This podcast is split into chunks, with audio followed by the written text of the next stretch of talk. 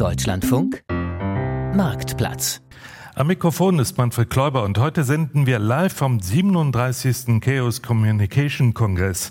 Ja, dieser Kongress ist anerkanntermaßen das größte Hackertreffen Europas und nach längerer Corona-Pause findet es wieder wie gewohnt zwischen den Jahren im Hamburger Kongresszentrum statt.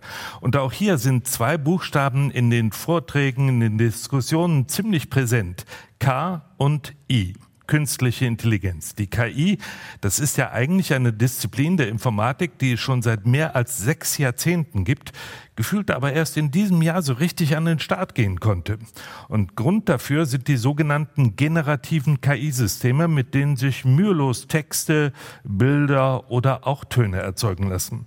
Und ganz viele solcher KI-Tools, die sind nun auch für ja, ganz normale Menschen wie Sie und ich greifbar und auch nutzbar geworden. Mein digitaler Sekretär KI, künstliche Intelligenz für den Hausgebrauch, das ist deshalb unser Thema für den Marktplatz heute und Ihre Fragen rund um solche KI-Tools beantworten Ihnen Martin Gubin. Er ist Redakteur im Team Digitales und Technik bei der Stiftung Warntest. Hallo. Guten Morgen. Tobias Koch ist mit dabei. Er ist vom KI-Bundesverband. Hallo, Herr Koch. Guten Morgen. Peter Welchering ist äh, IT-Journalist für den Deutschlandfunk und für die ARD. Auch er ist mit dabei. Hallo. Moin und Frank Rieger, er Sprecher des Chaos Communication, äh, des Chaos Computer Clubs.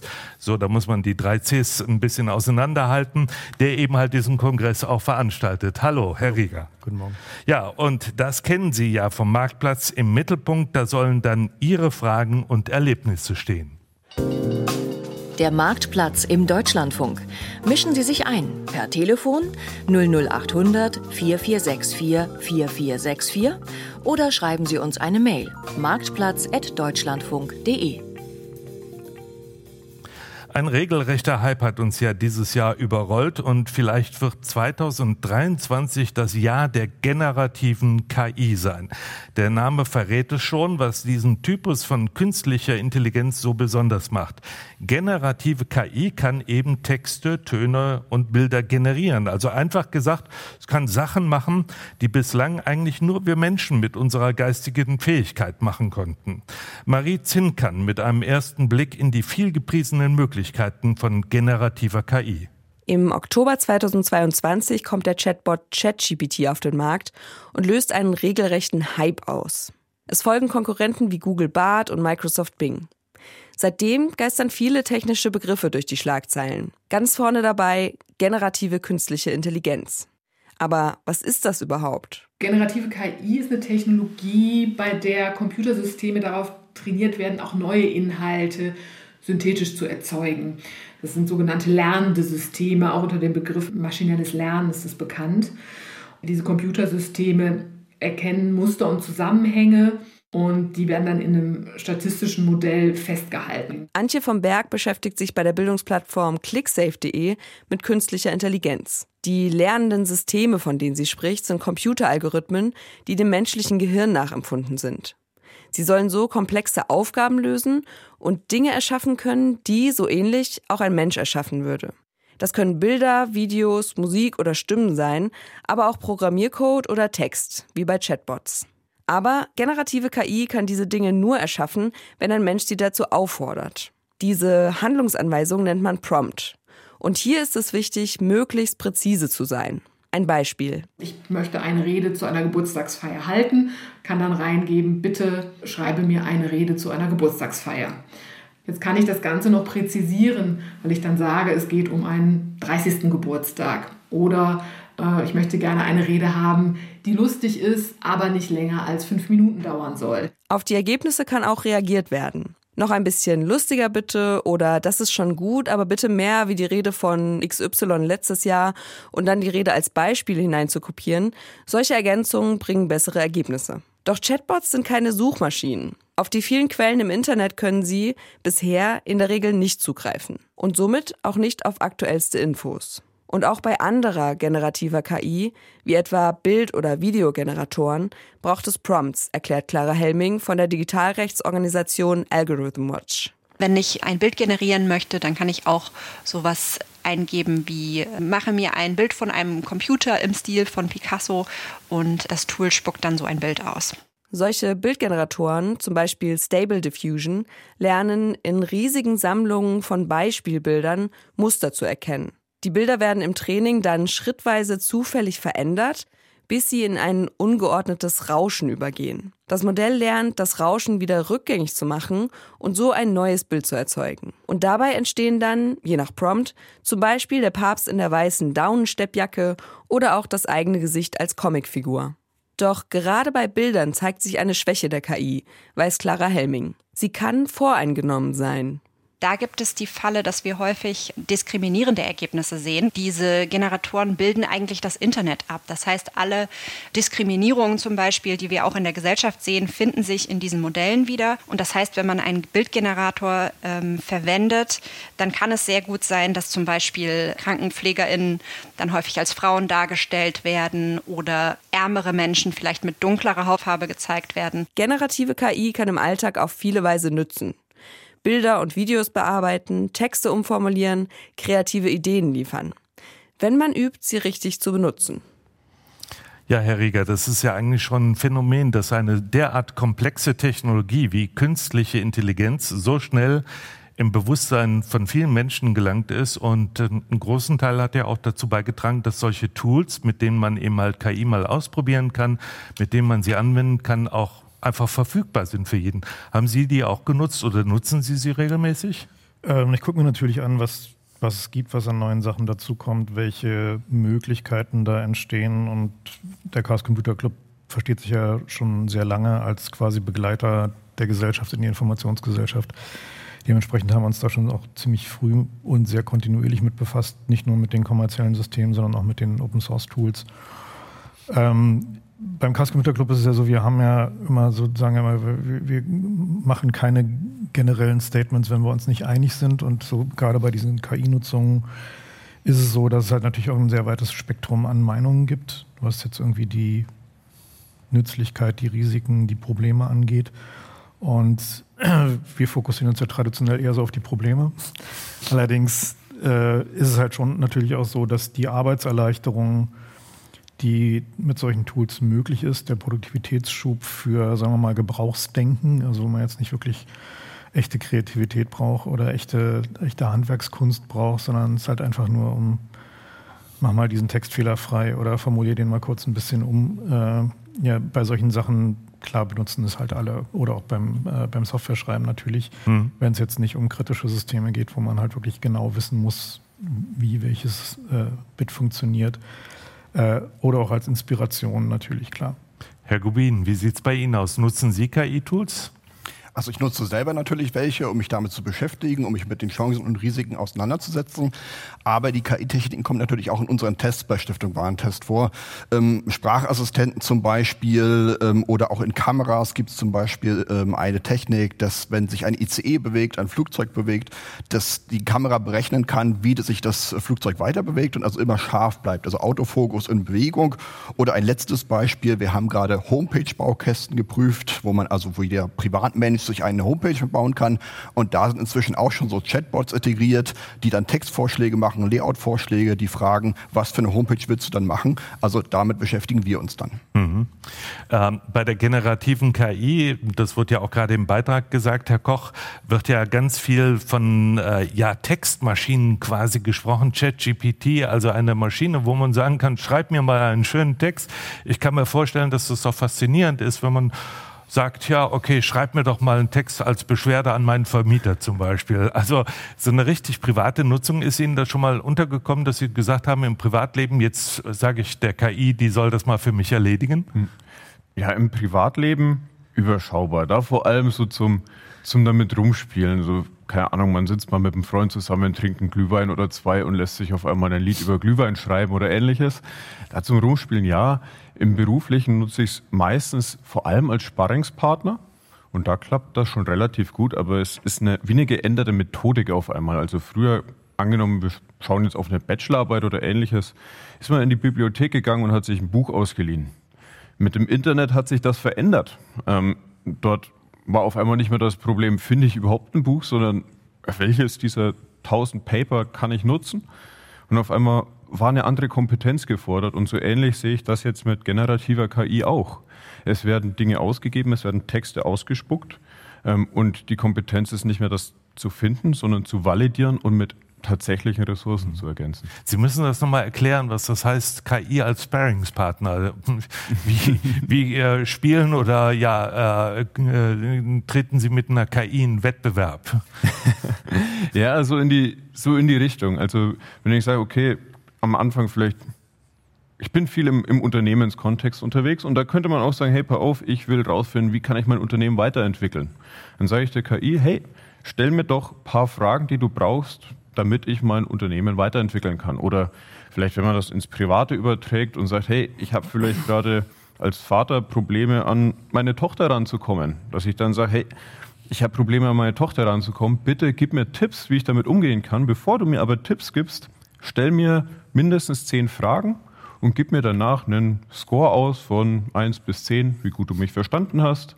Und dann kann ich dann irgendwann sagen, wenn dieser Score hoch genug ist, einfach, ja, und jetzt beantworten mir bitte die Frage mit dem, was du verstanden hast. Ich glaube, für ganz viele Menschen, die das gerade hören, was man alles damit machen kann, Peter Welchering, ist das noch ein bisschen ja abstrakt, wie das dann konkret vor sich geht. Wie muss man sich das vorstellen, dass man tatsächlich einer KI sagen kann, gib mir mal Erziehungsratschläge? Ja, das kann man machen. Ob das dann was nutzt, ähm, ist die Frage. Wobei ohne KI hat das bei meinen Kindern auch nicht viel genutzt, aber gut, so ist das im Leben manchmal. Ähm, wenn man tatsächlich konkret mit solchen Prompts arbeitet, mit solchen Anforderungen, hat man es ja meistens mit Chatbots zu tun. Darüber hinaus gibt es eben auch noch äh, andere KI-Systeme, mit denen wir häufig schon umgehen. Also vom smarten Heim, äh, das dann bestimmte äh, Lichter einschaltet, wenn wir in einen Raum gehen und uns da erkennt, bis hin zur Auswertung, wo KI-Tools uns benutzen, also etwa Videoüberwachung im öffentlichen Raum. Wenn dann ausgewertet wird, äh, bewegen die sich normal oder ist das irgendwie gefährlich, äh, geraten die miteinander in Streit? Diese Menschen. Und da kommt es dann wirklich auf die konkreten KI-Tools an, äh, wie man mit denen umgeht. Also die sozusagen Benutzerschnittstellen, die sind da sehr, sehr unterschiedlich. Aber bleiben wir mal bei diesem ChatGPT oder BART oder welches System es da auch äh, immer gibt, um tatsächlich nur mal Texte zu schreiben. Wie sieht das aus? Ist das eine Website, wo man sich anmelden muss? Kostet das was? Und kann man dann da einfach reintippen? Ich hätte gerne meinetwegen äh, eine schöne, schöne Karte als Geburtstagsgruß für einen lieben Freund. Kommt drauf an, man kann selbst sowas machen. Dann muss man sich eben eines der vortrainierten großen Sprachmodelle runterladen. Das passiert schon. Man kann auch auf eine Website gehen, wie beispielsweise eben tatsächlich äh, auf ChatGPT. Man kann das mit Bing machen, man kann das mit Bart von Google machen. Dann gibt es unterschiedliche Modelle. Man kann einen Account abschließen, dann kostet das was, aber es gibt eben auch kostenlos Angebote. Und dann gibt man tatsächlich zunächst mal ein, was man machen will. Und diese Muster, diese, diese Spracheingabe wird dann ausgewertet. Da steckt äh, übliche Grammatik, da steckt äh, Satzmustererkennung dahinter und da steckt vor allen Dingen dahinter immer irgendeine Art von, von Welt- oder Umweltmodell, so dass geschlossen werden kann. Äh, was meint er denn jetzt mit der wahrscheinlichsten äh, Variante? Was will er mir jetzt damit sagen? Und wenn die Software das verstanden hat, setzt sie das eben für sich intern um. Das Problem dabei ist eben Worte zu berechnen, weil ähm, Computer können eigentlich gar nicht mit Worten umgehen, die können nur Ziffern. Also muss man zu dem Trick greifen, dass man Worte sozusagen auf ähm, einen Strahl setzt, auf einen Vektor setzt, je nach Bedeutung. Und diese Bedeutung, die das Wort dann hat, die wird dann quasi verrechnet. Und wenn diese Verrechnungsgrundlage da ist, dann errechnet eben aus der Datenbasis, mit der er vortrainiert wurde, dieses KI-Programm was als mögliche Ausgabe am wahrscheinlichsten ist. Mhm. Bleiben wir mal bei dem schönen Beispiel äh, von, äh, von Peter Wechering und Herrn Koch mit, der, mit den Erziehungstipps. Ähm, die KI muss ja Wissen haben, um überhaupt Tipps geben zu können. Man kann ja nicht Tipps geben, ohne dass man irgendwie eine Ahnung davon hat. Woher kommt, Herr Koch, das Wissen? Das Wissen kommt von, trainiert, äh, von, von Daten, mit denen das Modell trainiert worden ist. Und je nachdem, auf welches Modell man setzt, wird das mit unterschiedlichen Daten trainiert. Und man kann sich das vielleicht auch so ein bisschen, ich bin immer großer Fan von Beispielen, so ein bisschen so vorstellen, wie ein, ein Student sitzt in der Bibliothek, liest den ganzen Morgen ein Buch, kommt in die Mensa und soll den Leuten jetzt erzählen, ähm, um was, um, was geht's denn? Und in dem Moment hat die KI beispielsweise keine, keine genauen Daten. Sie kann vielleicht nicht, oder der, der Student kann vielleicht nicht mehr genau die Referenz, vielleicht nicht mehr genau das Zitat rausgeben. Er kann aber den, ja, den Mindset des Buches kann er, kann er wiedergeben. So ähnlich ist es mit KI auch. Die wurden mit sämtlichen Daten trainiert, gerade diese großen Chat-GPT-Modelle und Co. Ähm, teilweise aber veraltet, dem muss man sich bewusst sein, teilweise neuer, das ist dann auch wieder anders. Ähm, man kann diese Modelle aber, wenn man technisch ein bisschen tiefer reingeht, auch nachtrainieren. Ähm, dann hat man das ganz speziell für seinen Anwendungsfall. Aber ich glaube, das macht der Privatnutzer eher selten. Mhm. Trotzdem, das ist ja äh, schwer sich vorzustellen, äh, diese riesigen Datenmengen. Äh, wir wissen alle, sie sind im Internet vorhanden, aber muss man sich das vorstellen, dass diese Sprachmodelle, das ist quasi der Teil, in dem das Wissen dann gespeichert ist, dass diese Sprachmodelle über das ganze Internet irgendwie abgescannt werden, dass sich die KI alles durchliest, was es im, im Thema, im Internet zum Thema ja, Erziehungsprobleme gibt, oder Herr Gubin? Also alles sicherlich nicht, was im Internet steht, aber sehr, sehr vieles. Die Technik nennt sich Scraping. Damit werden eben Daten von Internetseiten runtergeholt. Damit wird das Sprachmodell trainiert. Herr Welchering hat ja schon gesagt, es wird dann per Wahrscheinlichkeit berechnet, ähm, welches Wort jetzt zueinander passt. Darauf werden dann äh, Sätze aufgebaut. Ähm, natürlich gehen aber auch die Daten, die ich einfüttere. Also wenn ich eben über meine Tochter erzähle, was die für Probleme hat, warum ich an sie nicht herankomme, ähm, dann werden auch diese Daten genutzt. Ähm, und da entstehen auch gerade neue rechtliche Probleme. Es gerade äh, gab gerade gestern die Meldung, dass die New York Times jetzt OpenAI, also den bekanntesten Betreiber eines Sprachmodells, also von ChatGPT, verklagt, weil eben unter anderem auch New York Times Artikel genutzt wurden, um dieses Sprachmodell zu füttern. Und jetzt nutzt dieses Sprachmodell eben Daten, die von der New York Times sehr auf, äh, aufwendig produziert wurden und gräbt damit eben auch Leser von dieser Zeitung ab. Hm. Wenn äh, Informationen von der New York Times verwendet werden, bin ich eigentlich relativ froh, weil ich davon ausgehe, dass sie Informationen eine Relevanz haben, aber im Internet Internet der Riga, wissen wir ja alle, steht auch ziemlich viel Mist drin. Ähm, wirkt sich das auf diese Datenbasen, auf die KI zugreift aus? Ja, natürlich, weil die, also die KI weiß ja nichts, ne? Also das hat, da wird ja kein Wissen aufgebaut. Es handelt sich nicht um, äh, sag mal, logische Herleitungen. Also wenn man zum Beispiel versucht, mit sowas wie irgendwie ChatGPT mal einfach so ein bisschen Mathe zu machen und rechnen zu lassen, fällt einem schnell auf, dass das Einzige, was es wirklich kann, ist äh, Wahrscheinlichkeiten abzubilden, wie ein Satz weitergeht. Und äh, wenn die Datenbasis halt Teile des Internets enthält, die, sagen wir mal, nicht den momentan herrschenden Vorstellungen von irgendwie Sittlichkeit und Moral oder ähnlichen Dingen entsprechen, dann sind die da halt aber trotzdem drin. Deswegen ist halt der in dem Bereich der, des Trainings dieser Modelle äh, gab es jetzt bis vor kurzem halt so den Ansatz zu sagen, okay, man versucht halt, sag mal, cleane Modelle zu trainieren. Das heißt, wenn man nur Daten nimmt, die, äh, sag mal, jetzt nicht aus fragwürdigen Quellen kommen. Das Problem dabei ist natürlich nur, es handelt sich um das Internet. Also diese Trainingsdatensätze sind in der Regel lange Listen von URLs, also von Weblinks. Und dann stellt sich halt raus, dass da natürlich auch jede Menge Sachen drin sind, die ähm, wo die URLs nicht mehr funktionieren. Und dann gibt es auch Leute, die dann halt einfach anfangen, die Domains, die Adressen von diesen URLs, die da sozusagen nicht mehr funktionieren, einfach zu kaufen und dann da Quatsch reinzutun. Das heißt also, der, dieses Training dieser Modelle ist alles andere als zuverlässig. Die, Groß, die Größe der Datenmengen, die da reingescrapt werden, bedeutet eben auch, dass die Leute, die die Modelle trainieren, nicht wirklich wissen, was da drin ist.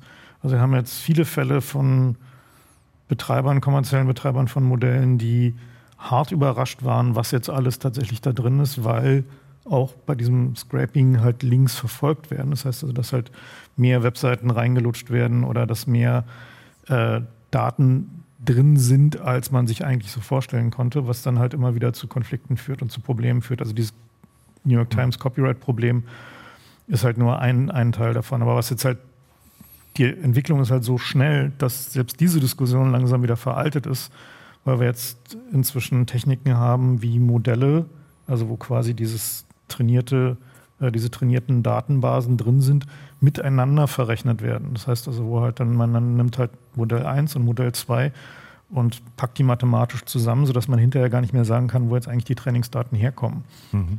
Ja. Wenn wir nochmal auf das private äh, Anwendungsfeld schauen, Peter Welchering, wenn ich jetzt eine Rede zum Beispiel zum Geburtstag von Tante Inge machen will, das Internet weiß über Tante Inge gar nichts. Wie will dann die KI eine Rede schreiben über Tante Inge? Naja, entweder indem ich das mit reingebe, also einige Informationen über Tante Inge und woran sich das dann dieser Chatbot so orientieren soll. Das ist der sogenannte Prompt, wo Das ist- man was eingibt? Genau, das ist der sogenannte Prompt. Oder aber tatsächlich, äh, wenn Tante Inge ein bisschen bekannter ist, dann könnte durchaus in der Wissensbasis auch was von ihr äh, da sein. Nur dann kommt es eben auch wieder darauf an. Ist das nun überprüftes Wissen oder sind das beispielsweise irgendwie de- irgendwelche Hassreden auf Tante Inge, die von wem auch immer stammen, weil sie sich bei der Weihnachtsfeier daneben benommen hat? Hm, Da muss man also sehr aufpassen. Dieser Prompt ist ja, glaube ich, sozusagen auch der, ja, der, der, der, der wichtige Zugang zu einer KI, dass man diesen Prompt also sehr genau macht und der KI sehr exakt sagt, was man überhaupt haben will. Ne? Ja, es wird sehr überschätzt, weil angeblich äh, brauchen wir wieder Promptingenieure, also Leute, die nichts anderes machen, als tatsächlich solche, solche Aussagen dann zusammenzustellen. Und äh, da wurde schon das goldene Zeitalter wieder ähm, herbeigesehnt. Äh, tatsächlich kann ich über diese Benutzerschnittstelle, also indem ich natürlich sprachlich der, dem Chatbot sage, was ich haben möchte, ihn auch steuern. Und da ist es dann wichtig, äh, vorher auch mal etwas mit ihm zu spielen, damit man auch gewisse Reaktionsweisen des so trainierten Chatbots dann auch einfach hat. Einfacher ist es, wenn man sich das dann tatsächlich selbst äh, zusammenstellt, dann kann man auch den Prompt von vornherein noch ein bisschen präziser machen. Mein digitaler Sekretär KI, künstliche Intelligenz für den Hausgebrauch, das ist heute das Thema im Marktplatz, live vom Chaos Communication Kongress in Hamburg. Ich bin Manfred Kläuber und meine Gäste sind Martin Gubin von der Stiftung Warentest, Tobias Koch vom KI-Bundesverband, Frank Rieger vom Chaos Computer Club und der IT-Journalist Peter Welchering. Ja, und angerufen zu diesem Thema künstliche Intelligenz hat uns Herr Arnold. Guten Morgen. Ja, einen wunderschönen guten Morgen. Hallo, Ihre Erfahrungen oder Ihre Frage? Also ich habe eine äh, Erfahrung. Äh, ich würde zunächst mal anmerken wollen, dass ich die Begrifflichkeit künstliche Intelligenz etwas schade finde. Denn, und das ist eben schon erläutert worden, es sind eigentlich perfekte Vergangenheitsdatennachahmer die also gefüttert wurden und diese Themen dann nachahmen äh, beziehungsweise auf neue Themen anwenden. Also sehr viel Erfahrungswissen. Aber ich habe nach wie vor die Hoffnung, dass menschliche Intelligenz noch etwas darüber hinausgeht. Was ich kritisch finde an der KI-Thematik ist, dass in Zukunft, wenn KI-Systeme Entscheidungen treffen, niemand mehr wird erläutern können, wie diese Entscheidung denn zustande kam. Also um es an einem einfachen Beispiel zu machen, früher war es so, wenn Sie einen Kredit haben wollten, sind Sie zu Ihrer örtlichen Bank gegangen und der Bankberater hat Ihnen gesagt, nee, du bist zwei Raten im Rückstand, hast beim Feuerwehrball nicht gespendet und deine Frau klagt auch schon. So, dann hat man den Kredit nicht bekommen, aber man wusste wenigstens warum in Zukunft, wenn KI-Systeme solche Entscheidungen treffen, und ich habe ein sehr lustiges Beispiel, wo das bei mir mal ziemlich schief ging, dann äh, sagt der Berater, ja, das System hat gesagt, Sie kriegen keinen Kredit. Ich kann Ihnen aber auch nicht sagen, warum. Und das wird aus meiner Sicht ziemliche Probleme äh, erzeugen. Und, bei, und bei mir ist das mal ziemlich schief gegangen weil ich bei Google mal ein halbes Jahr als lesbisch eingestuft wurde. Warum wurde ich als lesbisch eingestuft? Weil ich häufig den Suchbegriff LESB eingegeben habe in die Suchmaschine. So, äh, LESB ist die äh, Flugplatzkennung vom alten Flugplatz auf Mallorca. Nicht mehr, nicht weniger. Und den wollte ich anfliegen. Und deswegen war ich halt ein halbes Jahr bei Google lesbisch. Das sind ja Zusammenhänge, die Sie schildern, wo man als normaler Mensch mit natürlicher Intelligenz einfach nur den Kopf schüttelt und wahrscheinlich das auch gut auseinanderhalten kann. Aber Peter Welchering, würden Sie sagen, das ist ein Beispiel, was jetzt wirklich total die Ausnahme ist? Oder ist das etwas, mit dem wir in Zukunft häufiger mit KI konfrontiert sein werden? Das werden wir häufiger haben. Und das ist auch Sache der Regulierung, das zu verhindern. Denn wenn wir KI-Systeme haben, die wirkliche Entscheidungen treffen, dann müssen Entscheidungen immer wieder kontrolliert werden. Das heißt, damit ist es nicht getan, dass nur die Trainingsdaten kontrolliert werden, sondern die Entscheidungen, die ein solches neuronales Netz trifft, die müssen eben tatsächlich nachgearbeitet werden, nachvollzogen werden. Und das ist ein sehr aufwendiger Prozess. Das sind auch die Hersteller so dagegen, auch weil sie ein paar Geschäftsgeheimnisse offenlegen müssen. Aber wir werden nicht drum rumkommen. Wir werden diese KI-Systeme so überwachen müssen. Und letztlich muss eine solche Entscheidung dann auch der Mensch treffen. KI kann und darf da nur zuliefern. Aber in der mhm. Regulierung sind wir in der Diskussion noch nicht so weit, wie wir eigentlich sein sollten. Aber wir haben ja, das haben wir in den letzten Wochen ja ähm, sehr oft gehört, Herr Rieger, äh, eine europäische Gesetzgebung bekommen zum Thema KI. Und da wird auch vorgeschrieben, dass Entscheidungen zum Beispiel, Entschuldigung, dass Entscheidungen letztendlich immer vom Menschen getroffen werden äh, müssen. Bei Versicherungen ähm, werden zum Beispiel KIs sehr stark eingesetzt mittlerweile. Ähm, ist das wirklich eine vernünftige Entscheidung zu sagen, es muss am Ende immer ein Mensch entscheiden, wenn der letztendlich nur das umsetzt, was die KI vorgibt? Äh, das Phänomen haben wir heute schon vor KI. Ne? Also wir haben halt dieses Problem, dass äh, softwaregestützte Entscheidungen gefällt werden, ähm, wo einem der Mensch hinterher nur sagt, ja, hier auf dem Bildschirm steht, äh, du kriegst keinen Kredit oder deine Sozialhilfe wird zusammengestrichen oder was auch immer.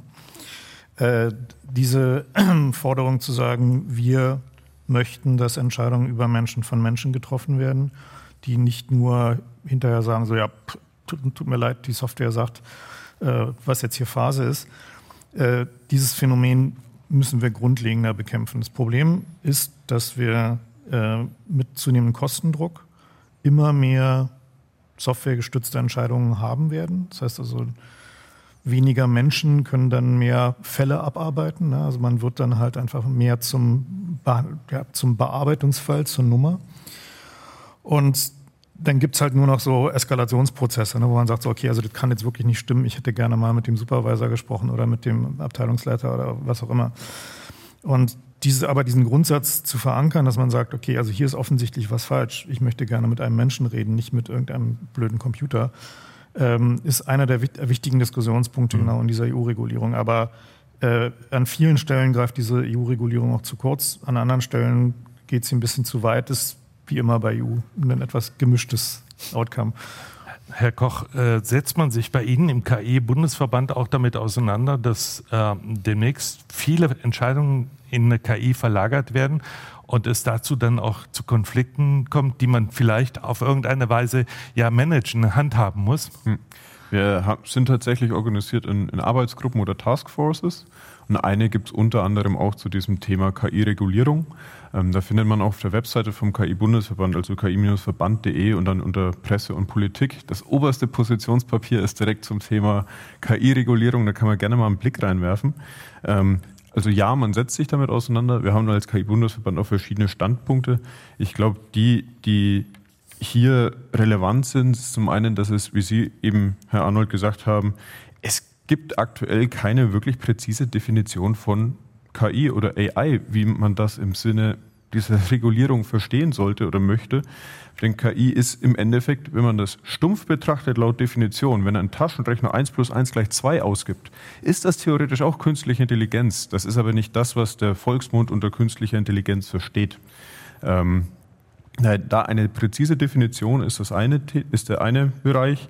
Und der andere ist, auch wie Herr Rieger das eben gesagt hat, es wird an, nicht wirklich differenziert. Manche Sachen gehen zu weit, manche zu kurz. Ähm, was wir möchten, ist, wir möchten unter anderem einen Fokus mehr auf die explizite Anwendung, sodass man bei der Bank tatsächlich auch eher die, die Möglichkeit hat zu sagen, ja, erklär mir das mal. Mhm. Ich hatte das vor kurzem auch mit einer Versicherung. Ich habe also das muss man immer sozusagen auch im Blick haben, dass besonders im Finanz- und im Versicherungsbereich auch mit vieler, viele Entscheidungen mittlerweile äh, tatsächlich automatisiert getroffen werden. Herr Nikola hat uns angerufen. Ich grüße Sie. Guten Morgen. Guten Morgen allerseits. Hallo. Ja, Ihr Input zum Thema künstliche Intelligenz. Ja, ich habe drei Verständnisfragen. In, auch in Ihrer Sendung wird äh, der Satz häufiger oder ist gefallen, eine KI wird trainiert. Meine erste Frage, wie kann man sich das vorstellen? Was bedeutet das konkret? Ähm, das ist so eine Redewendung, ähm, unter der man sich dann jeder irgendwas vorstellt. Aber ich, ich habe da Probleme, mir das rein technisch vorzustellen oder auch inhaltlich.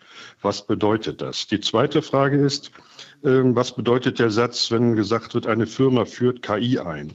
Äh, was heißt das konkret? Welche Voraussetzungen müssen da überhaupt erfüllt sein? Äh, was ist damit gemeint? Außer, dass man alle Prozesse datifiziert oder sowas. Und die dritte Frage ist, ähm, Wo ist der Unterschied jetzt zwischen KI und selbstlernenden Systemen? Hat KI überhaupt was damit zu tun mit selbstlernenden Systemen? Und äh, falls ja, was bedeutet das konkret? Ja, vielen Dank, Herr Nikola, für Ihre Fragen. Die wurden fleißig mitgeschrieben und ich habe mittlerweile auch schon hier ein bisschen Aufgabenverteilung gemacht. Äh, Ihre erste Frage, die wird Herr Gubin von der Stiftung Warentest beantworten.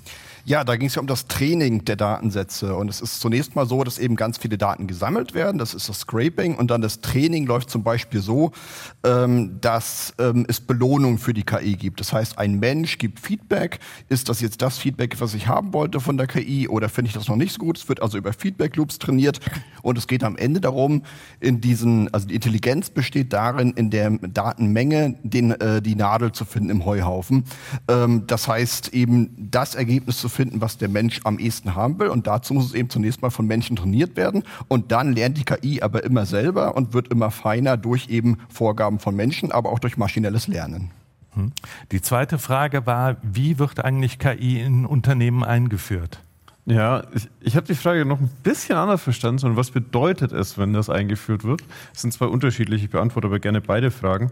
Also was bedeutet das? Es kann in verschiedensten Bereichen eingesetzt werden, beispielsweise in der Qualitätssicherung, dass eine Kamera ein Produkt in der Fertigung beobachtet und sagt, richtig, falsch und es wird aussortiert oder nicht. Es kann sein, dass Prozesse digitalisiert werden, also im Computer irgendwo abgespeichert und die Prozesse geguckt werden, wo sind die effizient, wo sind sie ineffizient und die Effizienzen dann gehoben werden, beispielsweise dadurch, dass einfache Aufgaben abgenommen werden ähm, und automatisiert werden. Ähm, Im Marketing beispielsweise, dass wenn ich einen großen Artikel habe, dass ich den einmal auf der Plattform 1, 2 und 3 poste ähm, und das automatisiert passiert und ich dann schaue, okay, wann spiele ich den auf welcher Plattform aus? Also das reine Posten ist noch nicht das, was man als Machine Learning bezeichnen würde, aber das herausfinden, welche Zeiten sind auf welcher Plattform ideal, das sind solche Dinge oder Entscheidungshilfen. Wie führe ich das ein? Ich würde nicht empfehlen, das komplett alleine zu machen, wenn ich mit dem Thema noch keine, keine Erfahrung habe. Da würde ich mir einen erfahrenen Berater suchen. Ähm, da kann man sich gerne auch beim KI-Bundesverband melden. Wir haben dort über 400 Startups, ähm, unter anderem auch Dienstleister, die sich mit dem Thema beschäftigen. Mhm. Aber für den privaten Bereich braucht man das noch nicht. Aber es steht noch die dritte Frage von Herrn Niklas aus Peter Welchering. Ja, da geht es um das Selbstlernen. Tatsächlich alle, alles Trainieren einer KI, eines KI-Tools kann man als maschinelles Lernen bezeichnen. Und da unterscheidet man verschiedene Arten. Beim sogenannten überwachten Lernen, da geht es einfach darum, dass äh, Menschen der KI sagen, dieses Bild ist eine Katze, das Bild ist ein Pferd, das Bild äh, ist ein Hund. Und dann merkt sich die KI sozusagen die hervorstechenden Eigenschaften, lernt auf diese Weise Muster und wenn sie später ein Bild bekommt, dann kann sie anhand dieses Lernens eben sagen, aha, mit hoher Wahrscheinlichkeit eine Katze, ein Hund oder eine Ziege. Beim unüberwachten Lernen, da werden diese Datensätze also nicht gelabelt. Da gibt es also keine Menschen, die sagen, das ist eine Katze, das ist ein Hund, das ist eine Ziege, sondern da werden Cluster vorgegeben. Wir haben hier eine Gruppe Ziege, eine Gruppe Katze, eine Gruppe Hund. Und die Maschine bekommt dann heraus, was stimmt denn in einem Cluster sozusagen an Merkmalen überein und lernt dann. Und das dritte, das ist das sogenannte bestärkende Lernen, also das Lernen mit Belohnung. Das stammt ursprünglich aus der Robotik. Da sollte beispielsweise ein Roboter lernen, fehlerfrei, das heißt nichts daneben gießen und genau richtig einschenken, etwa ein Glas Wasser einzuschenken. Und die ganzen Sensoren drumherum, die sagen ihm, wo das Glas steht, die sagen ihm die Füllhöhe und so weiter. Und wenn er das eben tatsächlich gut gemacht hat, dann bekommt er einen Punkt und er ist darauf trainiert, möglichst viele Punkte zu sammeln. Und dann macht er verschiedene Anläufe, um da eben möglichst fehlerfrei in einem Absatz tatsächlich dieses Glas Wasser zu füllen. Das sind diese drei Arten von Lernen und die werden eben unterschiedlich eingesetzt, wenn man mit diesen unterschiedlichen Systemen zu tun hat. Ja, wichtige Fragen, die unser Hörer da gestellt hat. Bei KI ist doch wirklich noch viel zu erklären. Da muss man noch Wissen sozusagen äh, beischaffen, weil vieles einfach so passiert und die Leute es schon nutzen, aber nicht alles erklärt ist.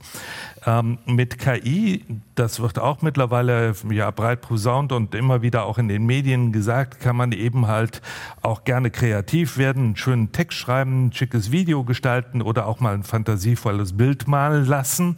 Und man kann auch mal zum Spaß jemanden zum Beispiel andere Worte sprechen lassen, die sie oder er nie gesagt hat oder hätte. Oder sich selbst auch auf einem Foto hinter John F. Kennedy ins Oval Office stellen und ein bisschen angeben.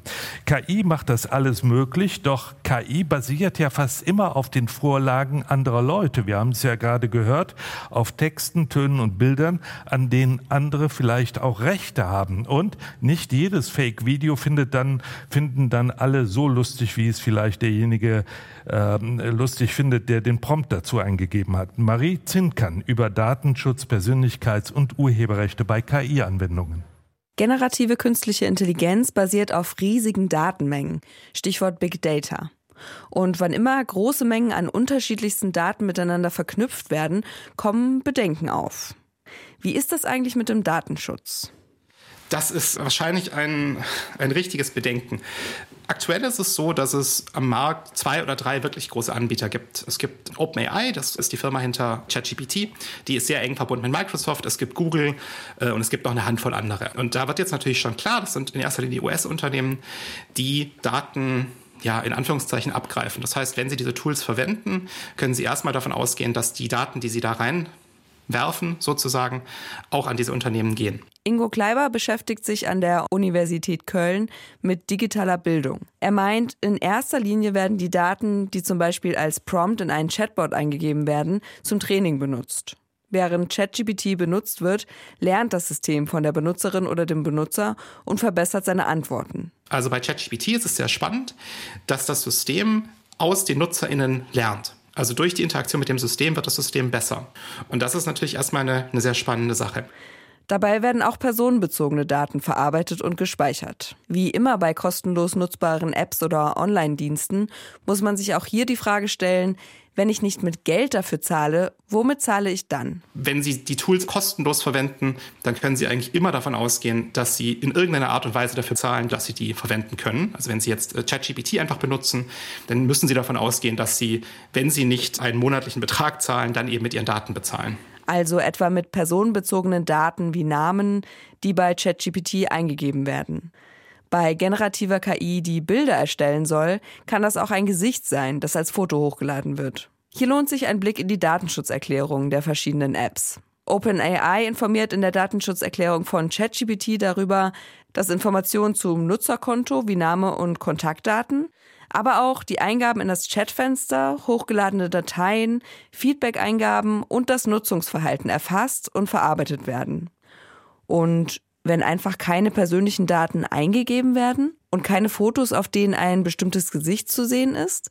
Annika Berner ist Fachanwältin für Urheberrecht und sie meint, bei KI-generierten Texten, Bildern, Videos oder Audios ist es genau wie mit anderen abgewandelten Kunstwerken auch. Wenn ich als normaler Verbraucher beigehe und eine Fotografie ähm, von einem momentan sehr angesagten Fotografen zum Beispiel nehme und äh, sage, KI, bitte mach mir mal ein Foto, das ähnlich aussieht wie dieses, dann ist es eine Bearbeitung des Werkes und die ist ohne Einwilligung des Schöpfers, also des Fotografens, unzulässig. Da muss man sich vorher schon die Einwilligung holen. Es sei denn, das neu geschaffene Werk hat genug Abstand zu dem benutzten Werk dann sind wir wieder in dieser Regelung der freien Benutzung. Wer also seine Daten schützen und keine Urheberrechte verletzen will, sollte so wenig personenbezogene Daten wie möglich in das Chatfenster eingeben und auch keine Kunstwerke erschaffen lassen, die dem Original zu ähnlich sind. Ja, künstliche Intelligenz, auch im privaten Gebrauch, ein spannendes Thema, wo es noch ziemlich viel Wissensdurst gibt. Und ich hoffe, Herr Dressler, der uns angerufen hat, hat auch eine spannende Frage oder etwas anzumerken zum Thema KI. Ich grüße Sie, Herr Dressler. Ja, ich grüße Sie. Erstens mal, mein Name ist Dessler. Und oh, Entschuldigung. zweitens mal äh, bin ich Mitglied der ISO-Normungsgruppe Künstliche Intelligenz und ich arbeite etwa seit 50 äh, Jahren auch auf diesem Gebiet und hätte folgende Anmerkung. Das erste, was mich also ständig stört, ist der Missbrauch äh, des Namens oder des Wortes künstliche Intelligenz. Und dann reden wir von eine KI. Künstliche Intelligenz ist die Intelligenz der Maschine. Also wenn wir künstliche Intelligenz definieren wollen, wie das der Kollege vorhin als noch Mangel dargestellt hat, äh, müssen wir erstmal definieren, was Intelligenz ist. Dieser Streit, der tobt übrigens im englischsprachigen Sprachraum ganz genauso. Intelligenz ist eine Eigenschaft, eine Fähigkeit. Dort nennen sie es eine Capability oder eine Ability. Das heißt, eine KI, dieses Wort, was Sie auch im Deutschlandfunk sehr oft gebrauchen, das ist eine KI oder eine KI lernt. Das heißt, diese Personalisierung oder diese, wollen wir mal sagen, man stellt sich da so eine kleine Kiste vor oder ein Rasenmäher, das eine KI ist, das ist alles Quatsch. Wir müssen also das Wort eine KI verbannen und sagen, KI ist nichts weiter als eine Eigenschaft eines Werkzeuges, nämlich der Maschine. Und jedes Werkzeug ist auf seinem Gebiet besser als der Mensch. Also der Rasenmäher mit den Rasen besser als ich oder Pfeil und Bogen schießen das Reh besser als ich, wenn ich mit dem Pfeil hinter dem Reh hin, hinterher renne. Also sollten wir bitte sehr das Ding nicht vermenschlichen, was nämlich noch dazu führt, dass über diese vielen Wissenschaftsfantastikfilme dann wirklich solche fürchterlichen KIs daherkommen, die uns alle beherrschen oder umbringen. Das ist alles Quatsch. Das ist einfach nur ein Werkzeug, was diesmal eben auf dem Gebiet der mathematischen Berechnung besser ist als wir Menschen für die verschiedensten Dinge und auch auf dem Gebiet der Wahrscheinlichkeit. Das war also erstmal die Nummer eins.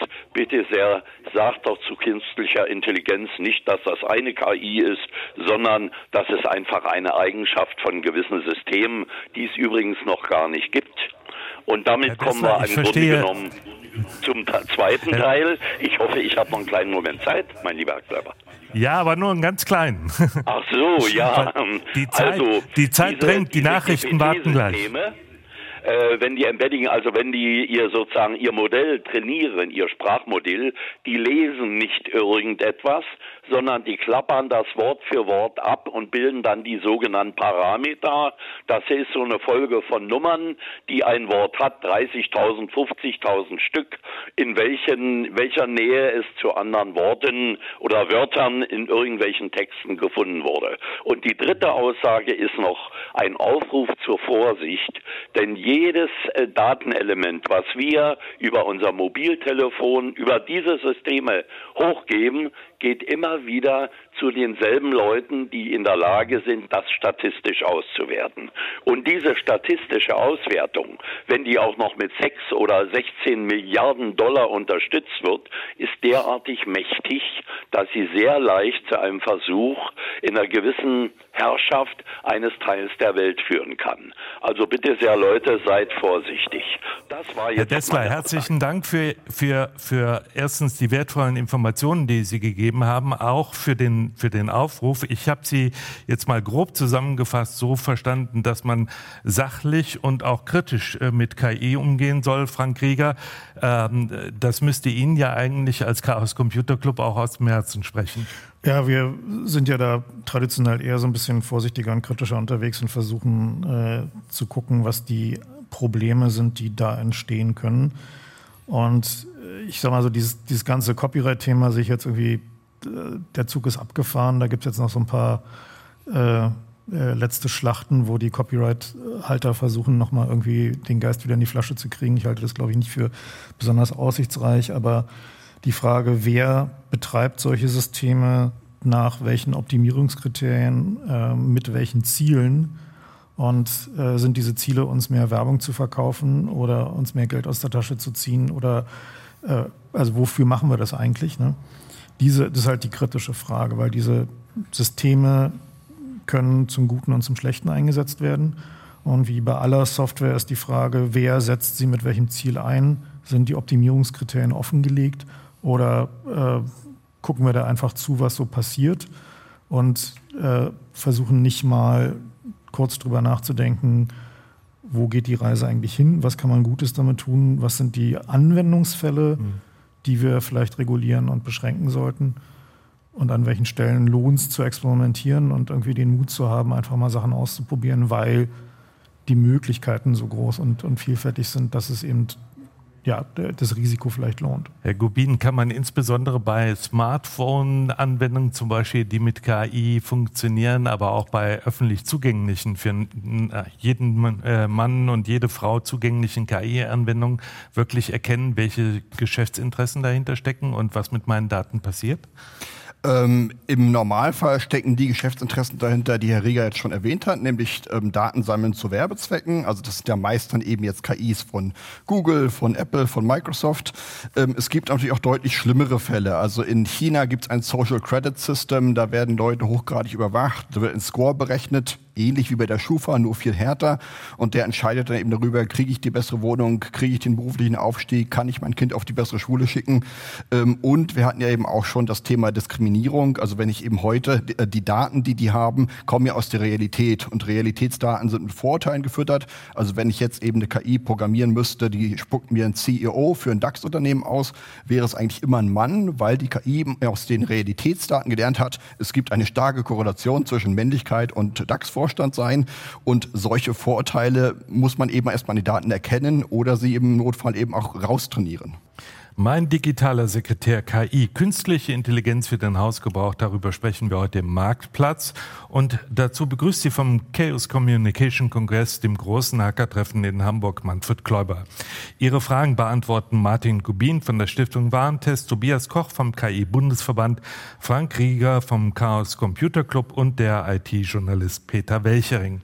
Ja, und ich bin gespannt. Wir haben ja im Verlauf der Sendung gemerkt, dass noch viel Wissen sozusagen zu KI zu vermitteln ist, dass da noch viele Fragen bei den Menschen offen sind. Ob sich dieses Bild auch in den äh, Mails und den anderen äh, Kommunikationskontakten widerspiegeln, die Thomas Meinert, mein Kollege im Kölner Studio, ähm, bislang auswerten konnte. Thomas. Ja, größte Frage ist, wenn mir da was vorgegaukelt wird, wie erkenne ich zweifelsfrei, dass das nicht richtig ist, dass es vielleicht doch ein Mensch ist oder doch nicht? Text, Bild? Was? Das ist eine schwierige, eine schwierige Frage, Thomas, die ja auch unter anderem dadurch beantwortet werden soll, dass man KI-generierte äh, Texte und Bilder und so weiter kennzeichnen soll. Peter Welchering, hat man wirklich eine reelle Chance, als äh, normaler Mensch tatsächlich festzustellen, das ist echt und das hier ist künstlich generiert? Also wenn ich eine, ein KI-Tool einsetze, von dem ich weiß, dass die Wissensbasis überprüft ist, dass da also in die Wissensbasis nur Daten reingekommen sind, die extern schon mal überprüft überprüft wurden. Dann kann ich davon ausgehen, dass die Information richtig ist. Ich muss dann allerdings auch nochmal den Hersteller und Betreiber dieses Chatbots fragen, äh, prüfst doch regelmäßig nach, an welcher Stelle dein neuronales Netz irgendwo falsch abbiegt, um das eben auch auszuschließen. Ansonsten wird es schwierig, also etwa um herauszubekommen, ob beispielsweise ein Bild wirklich erzeugt wurde oder aber ähm, ein wirkliches Bild ist. Äh, da braucht man relativ aufwendige Untersuchungen, die äh, bisher beste Methode besteht tatsächlich noch darin, abzugleichen, gibt es irgendwelche äh, Fehler, Farbfehler, gibt es irgendwelche äh, Sensorfehler. Wenn keine Sensorfehler, keine Farbfehler vorliegen, dann ist es eher ein KI-erzeugtes Bild, als wenn diese Fehler vorliegen, weil die bei allen Kameras auftreten. Das heißt also, Herr Koch, wenn ich, wenn ich KI sozusagen oder feststellen will, ob das KI generiert ist, muss ich einen Detektiv engagieren. Oder, oder, oder die, die, Frage, die, die Frage von Norbert Haas, gibt es denn vielleicht auch eine KI, die prüft, ob die KI richtig gearbeitet hat oder ob es eben doch ein, eine Fälschung ist? Also die KI zur KI, möchte Norbert Haas wissen. Herr Gubin?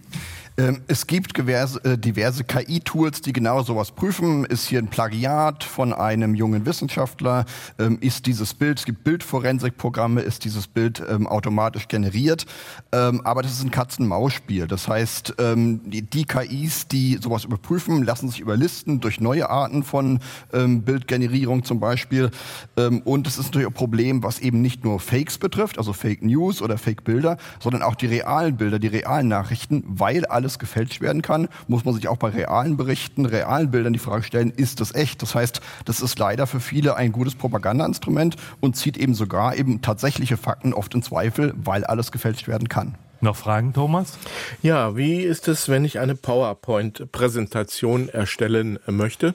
Da gibt es ja verschiedene denkbare Szenarien, die Schule, privat, die Familienfete, die Besprechung im Büro. Gibt es da Plattformen, die speziell so eine Präsentation unterstützen? Peter Welchering? Ja, gibt es. Allerdings die Namen und die URLs müsste ich nachliefern, die habe ich nicht auswendig.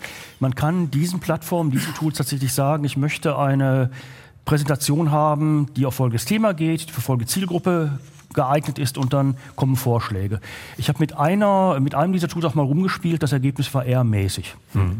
Das ist ja sowieso etwas, was man feststellen kann, dass die Versprechung, dass das alles so einfach ist, insbesondere auch äh, Videos zu machen oder eben halt diese Fake-Bilder gar nicht so einfach ist. Hier auf dem Kongress wurden Beispiele vom Zentrum für politische Schönheit gezeigt. Da hört man nur von den Machern, dass das ellenlang gedauert hat, bis die ein perfektes Video hatten, so wie sie sich das vorgestellt haben, Frank Krieger. Ja, das ist so, dass die Werkzeuge natürlich äh, unscharf sind. Das heißt also, bis man herausgefunden hat, wie man Leo jetzt beibringt, was man wirklich möchte.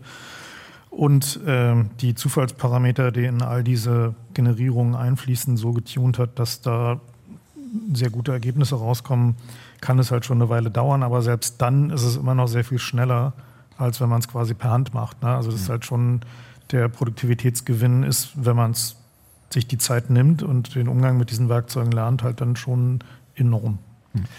Thomas, gleich noch ein paar Fragen von dir, aber zunächst möchte ich gerne Herrn Wärmter mit hier in die Runde reinnehmen. Er hat uns angerufen. Ich grüße Sie, Herr Wärmter.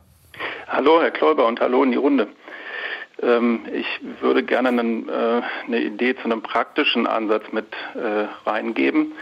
Ähm, es ist so, dass es sicherlich für die privaten ähm, Anwender äh, nicht praktikabel ist. Aber meine Vorstellung ist, dass wir äh, in äh, Unternehmen oder Behördenkontexten, ähm, Klammer auf, ich arbeite im Kontext der Digitalisierung innerhalb der Verwaltung, Klammer zu, gekapselte und selbst trainierte, also das heißt von ähm, den von uns selbst trainierten ähm, und mit definierten Daten gespeisten Systemen aufsetzen ähm, und ähm, somit selbst definieren, welche Inputdaten äh, letztendlich auf Basis der KI-Algorithmen Ergebnisse erzeugen. Das heißt also, Können Sie das mit mal ein Beispiel erklären, worum es da konkret geht? Also ja, ähm, äh, zum Beispiel könnte ich äh, in dem Kontext demografischem Wandel, wir, wir haben äh, eine, eine Arbeitskräftemangel auf uns zulaufen und brauchen effiziente Abläufe ähm, Genehmigungsverfahren, äh, Anträge von Bürgerinnen und Bürgern bei den Behörden, dass die schnell bearbeitet werden, ähm, könnte durch ähm, sozusagen auf Basis von juristischem Input ähm, und Verwaltungsprozess-Dateninput äh, selbst trainiert ähm, äh, die Abläufe, die, die Prüfungen von Anträgen, von, äh, von Verwaltungsprozessanträgen unterstützen, Vorschläge entwickeln, die von Verwaltungsmitarbeitenden schlussendlich aber immer selbst abgenommen und geprüft werden müssen. Mhm. Herr Koch, ist das der große Trend jetzt für die KI-Industrie oder für die Unternehmen, die sich mit KI beschäftigen, eben halt solche Spezialanwendungen zu schaffen, wie sie eben halt in Verwaltungsbehörden oder auch in Unternehmen für spezielle Zwecke gebraucht werden? Ja, das sehen wir sehr, sehr häufig. Ich selbst neben dem KI-Bundesverband habe auch eine Fördermittelberatung. Wir haben das natürlich auch getestet. Man muss aber eben extrem aufpassen, welche Daten gebe ich da rein, welche nicht. Ähm, und das ist teilweise echt gefährlich, aber dort sehen wir auch tagtäglich verschiedenste Anwendungen. Ich war vor geraumer Zeit beispielsweise mal auf, auf einer Veranstaltung auch im Bereich Gesundheit. Dort wurden gewisse Dinge eingeführt in den Darmtrakt, sage ich mal, oder in die Nähe davon. Und es wurden Dinge identifiziert, die dort nicht hingehören. Wo ich sage, dieses Modell wurde von den Top 10 Prozent der, der Personen auf dem Gebiet trainiert. 90 Prozent der Ärzte hätten die Dinge teilweise gar nicht erkannt und da bekomme ich eine Qualität rein ins Gesundheitswesen, in Gesund, ins Gesundheitswesen. Oder auch bei Autos, Assistenzsysteme, dass ich nicht aus Versehen auf die falsche Spur fahre. Das wird seit, seit Tagen oder seit Jahren leben schon. Mhm. Im, Im, Handy merke ich es auch. Aber ganz viel wird auch nachtrainiert. Es wird selten von Grund auf trainiert. Es wird ein Basisdatensatz genommen, der wird ergänzt und da, damit kriege ich dann mein Modell am Schluss ganz grob. Können wir sehr tief noch reingehen, aber das lasse ich werden jetzt. Denn, werden denn solche KI-Anwendungen jetzt tatsächlich massenweise auch in der öffentlichen Verwaltung eingesetzt, Peter Welchering? Also im Augenblick gibt es sehr viele Pilotprojekte, aber wirklich der flächendeckende Einsatz ist noch nicht da. Bei den Bauanträgen beispielsweise hat man gemerkt, man kann solch einen Chatbot etwa nehmen, das ist dann ein vortrainiertes Sprachmodell, weil nicht jede Verwaltung will beispielsweise 280 Gigawattstunden Strom aufwenden in großen Rechenzentren, um so ein großes Sprachmodell zu erstellen. Aber dann ist immer noch die Krux da, was mache ich mit diesem großen Sprachmodell und unter Umständen den Fehlern, die damit eintrainiert wurden. Hm. Ich kann es dann zwar feintunen, aber diese groben Fehler, die bleiben halt drin. Hm. Und äh, da müssen wir im Augenblick eben noch schauen, äh, dass tatsächlich mehr überprüfte große Sprachmodelle an den Markt kommen, die dann nachtrainiert feingetunt werden können und vor allen Dingen, um die dann anwendbar zu machen. Hm. Weil diese Vektoranwendungen, die rechnen mit sehr, sehr langen Vektoren, die laufen auf einem normalen PC nicht. Das heißt, da muss ich die auf ganzzahlige kleine Zahlen unterbringen. Und äh, all diese Werkzeuge, die werden gerade entwickelt und die sind eben noch nicht flächendeckend da. Also da ist sehr viel Musik drin in diesem Thema, aber ich denke mir, Musik ist auch in den Fragen, die Thomas noch hat. Bitte. Ja, Frau Mayfair aus Berlin äh, spricht genau das an, was Peter Welchering eben genannt hat und sagt, wird da nicht der zweite Schritt vor dem ersten gemacht? Also werden da nicht schon Modelle entwickelt, aber die Probleme, die sind noch gar nicht so richtig aufgezeigt. Also muss man da ein bisschen langsamer vorgehen vielleicht? Wird da zu schnell geschossen, Frank Rieger? Naja gut, solange es Pilotprojekte sind, äh, bin ich da immer ein großer Freund des Experiments. Eigentlich äh, bedeutet Experiment halt auch, dass man daraus lernt. Das heißt also, dass man äh, versucht, äh, systematisch zu evaluieren, äh, bringt es was, äh, für welche Anwendungsfälle bringt es was. Und gerade in der Verwaltung sehen wir halt immer das Problem mit Digitalisierung. Da gibt es halt schlechte Prozesse die ohnehin nicht gut funktionieren und die werden dann digitalisiert und dann hat man einen digitalisierten schlechten Prozess und auch nicht viel gewonnen.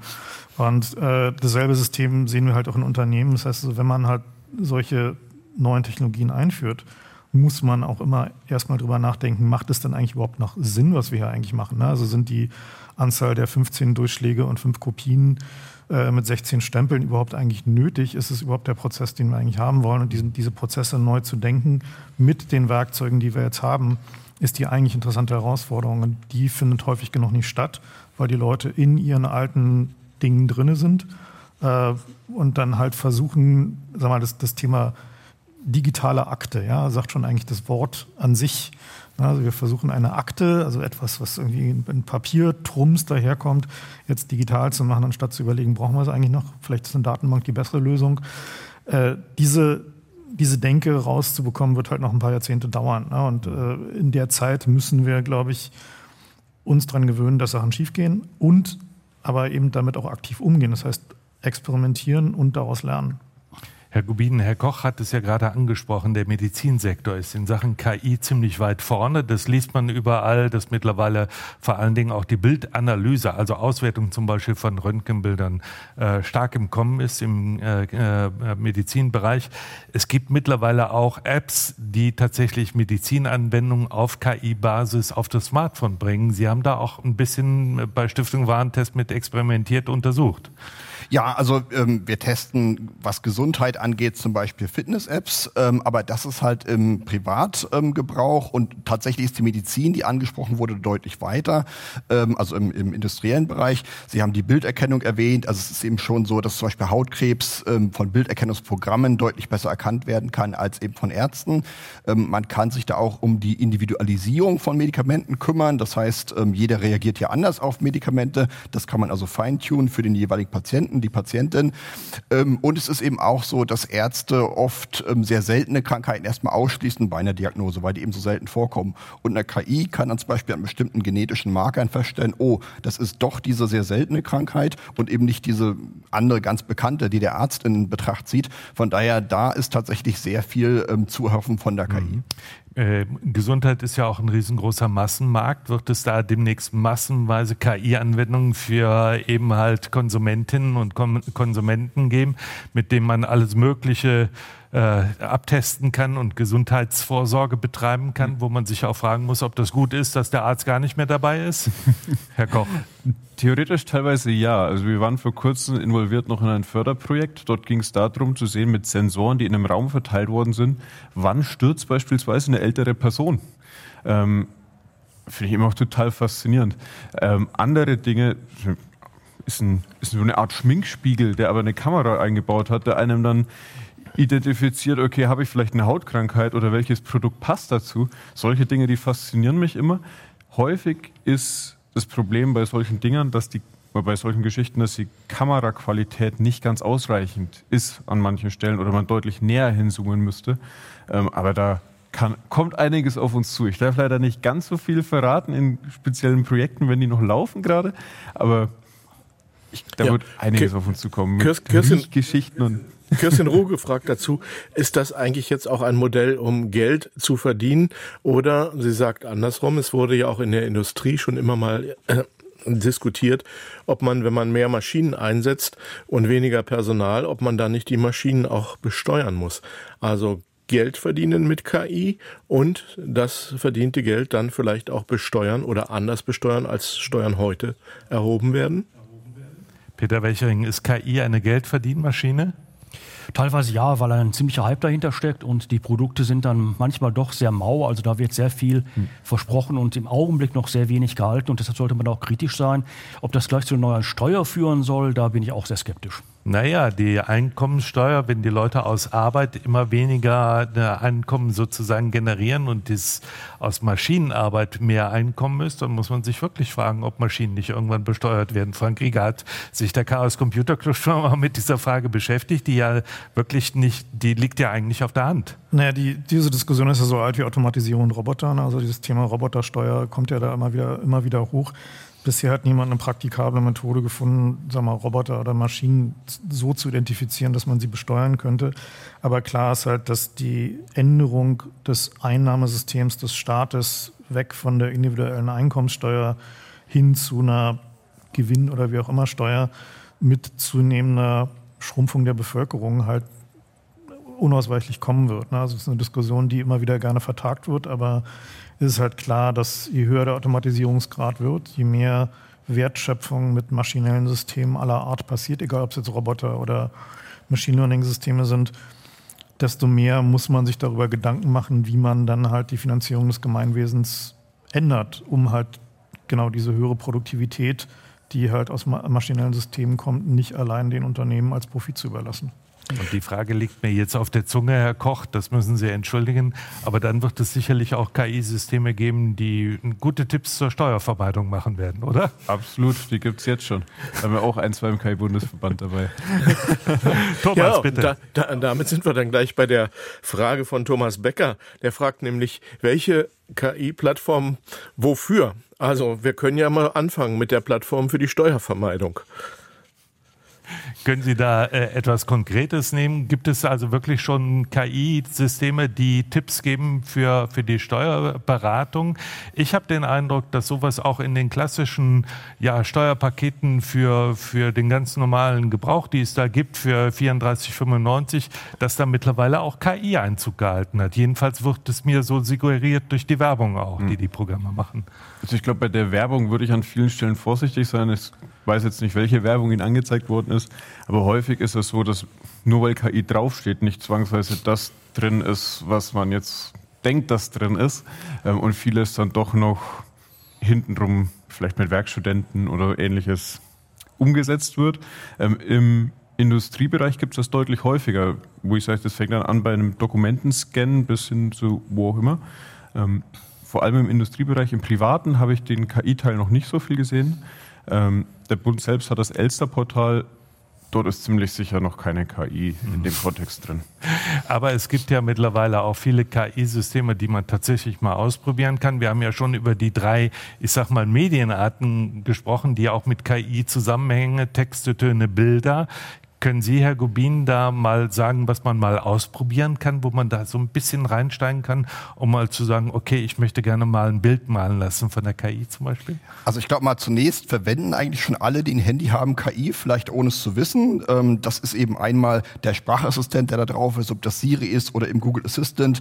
Übersetzungs-Apps arbeiten teilweise auch mit KI, äh, Navigations-Apps oder dieses Fototagging. Wenn ich jetzt nach Katze suche, weiß mein Handy, ah, diese Bilder haben äh, eine Katze drin oder ich kann einen Menschen rausradieren äh, quasi aus dem Foto. Aber ja, es gibt sehr viele Tools, die für Verbraucher eben offen stehen. Das bekannteste ist sicherlich ChatGPT. Ähm, da kann man sich einfach anmelden. Es gibt auch eine kostenlose Variante. Da kann man Texte rumprobieren. Also wie vorhin schon gesagt wurde, eine Rede für einen Geburtstag schreiben, ähm, Mails schreiben. Ich weiß auch, ausländische Freunde schreiben damit Mails an Geschäftspartner. Ähm, dann gibt's auch verschiedene andere Chatbots, wo man mit Einstein oder mit Gott chatten kann oder ein äh, KI-Partner, eine Freundin, einen Freund generieren kann. Es gibt die bereits erwähnten Bildgeneratoren wie DALI und Midjourney und Stable Diffusion. Ähm, die können alle möglichen Bilder generieren. Das hat vor paar Jahren mal angefangen mit einer Seite This person does not exist. Also diese Person existiert nicht. Das hat mich damals ziemlich geflasht. Wie kann ich ein Bild von einer Person sehen, ähm, die es gar nicht gibt? Inzwischen gibt es auch These cats do not exist, also eben Katzenbilder, die gar nicht existieren. Aber vielleicht ähm, eben ein paar letzte Tipps noch. Ähm, eben, man kann eben auch Texte nicht nur verfassen lassen, sondern auch schöner schreiben lassen. Da gibt es zum Beispiel Deep L. Wright. Ähm, das macht natürlich gerade mir als schreibenden Journalist doch Angst, ob man da nicht langfristig ersetzt wird. Hm. Da fragt, äh, also es gibt da viel und äh, Thomas, ganz kurz nur die Information, auch bei der Recherche zu dieser Sendung habe ich gemerkt, es gibt auch min, äh, mittlerweile viele gute Portale mit guten Informationen für Privatleute, äh, wie man KI-Tools findet und sie nutzen kann. Da sollten die interessierten Hörerinnen und Hörer einfach mal nachgucken in ihrer Suchmaschine. Ja, genau das hat äh, offensichtlich Maren gemacht und ihre Tante Inge, die schreibt jetzt Briefe an die Verwandtschaft mit Hilfe von KI, aber sie muss dazu natürlich auch persönliche Daten, Daten der Familie eingeben, denn sonst macht der Brief, der rauskommt, ja keinen Sinn. Was passiert dann mit diesen Daten, die da eingegeben wird? Werden die für die nächsten Geburtstage vorbereitet oder wie muss man sich das vorstellen? Peter Welchering, die Familienverhältnisse werden weltweit offengelegt. Ja klar, denn ansonsten würden ja die Werbefirmen nicht verdienen und es geht letztlich darum, mit solchen persönlichen Daten und persönlichen Profilen Geld zu verdienen, auch bei KI-Tools. Das ist sehr abstrakt. Wie funktioniert das Geldverdienen? Frank Krieger, eine Antwort darauf? Na, also wie jetzt die genauen, der, der genaue Datenfluss von Machine Learning Systemen wie jetzt so, sag mal, ChatGPT zu Werbung funktioniert, ist halt noch nicht klar. Äh, da wir aber wissen, dass zum Beispiel Google mit BART äh, ist ja eine Werbefirma, ja, äh, können wir eigentlich davon ausgehen, dass wahrscheinlich die Hälfte der Leute, die an BART arbeiten, daran arbeiten, wie man halt auf der Basis von der Informationen, die man da eingibt, dann halt personalisierte Werbung zugestellt bekommt. Mhm. Das ist halt ein, ähm, in dem Augenblick, wo man nicht für einen Service bezahlt, äh, bezahlt man halt mit seinen Daten und damit, dass man halt Werbung reinge äh, reingedrückt bekommt. Darüber muss man sich also im Klaren sein, was man in dieser Promptzeile einträgt. Diese Daten können verwendet werden und irgendwo gibt es dann so einen Haken oder eine Einverständniserklärung, die man mal unterschrieben hat, damit das dann auch von Seiten des Unternehmens rechtmäßig ist. Thomas. Ja, wie sieht es aus mit dem Thema Gerechtigkeit? Es gibt ja bestimmte Interessen. Vielleicht eine Versicherung, die will, dass bestimmte Hausratfälle nicht abgewickelt werden und sagt, das ist generell ausgeschlossen vom Gesetzgeber. Also eine ganz falsche falsche Information, die da eingespeist wird. Und Herr Hartmann sagt, es kann noch schlimmer kommen, wenn totalitäre Staaten falsche Informationen eingeben. Der Ukraine-Krieg ist da vielleicht ein Stichwort, da muss man jetzt gar nicht viel drüber reden. Also die bewusste Falschinformation, wie wird die in der KI weiter verarbeitet oder vielleicht auch nicht? Gibt es darauf Antworten, Peter mhm. Welchering, Herr Koch? Also aktuell es kommt auf die KI an. Teile gehen auf eine sehr transparente Ansätze, oder sehr transparente Ansätze schon, die man von hinten rein dann formuliert. Eine generelle Antwort darauf gibt es meines Erachtens nach nicht. Es gibt aktuell verschiedene Förderrichtlinien, die das angehen sollen. Sicherheit ähm, für, durch und gegen künstliche Intelligenz in Teilen. Ähm, oder auch, um beispielsweise neue Ansätze zu schaffen, um Transparenz oder dieses Halluzinieren ähm, oder einen Bias, was das jetzt ist, ähm, erkennen zu können. Ähm, aber das ist, wie wir vorhin schon gehört haben, ein, ein Katz-und-Maus-Spiel an vielen Stellen. Da muss sich ja auch die Rechtsprechung erst neu entwickeln, Peter Welchering. Ne? Ja, die muss sich entwickeln und wir müssen natürlich insbesondere Nachrichtendienste, Geheimdienste da kontrollieren. Es gibt durchaus gute Programme, sowohl des Pentagon als auch des äh, Inlandsgeheimdienstes, etwa in Russland, die genau darauf aus sind, tatsächlich äh, falsche Daten in solche Wissensdatenbasen einzuschleusen, damit anschließend eben beispielsweise Chatbots auch falsche Auskünfte geben. Mhm. Die falschen Auskünfte, das ist noch ein Problem, wo es sicherlich noch besser werden muss. Das Halluzinieren von KI-Systemen, damit muss man immer rechnen. Herr Gubin, kurze Antwort bitte. Genau, also wir hatten eben das Thema falsche Informationen, die absichtlich reingefüttert wurden oder von der Realität so vorgegeben werden. Aber KIs machen auch einfach Fehler. Also so wie ein KI-gesteuertes Auto auch mal einen Unfall produziert, sind eben auch diese Halluzinationen da. Und da spuckt das System dann eben falsche Dinge aus, die wir aber tendenziell glauben, weil wir denken, dass Technik objektiv und ja, ähm, Wahrheit anzeigt. Damit muss man also immer rechnen. Ja, das war der Marktplatz zum Thema KI für den privaten Gebrauch. Ihre Fragen haben Martin Gubin von der Stiftung Warentest, Tobias Koch vom KI-Bundesverband, mein Kollege Peter Welchering und Frank Rieger vom Chaos Computer Club beantwortet. Kommen Sie gut ins neue Jahr. Aus Hamburg verabschiedet sich Manfred Kläuber.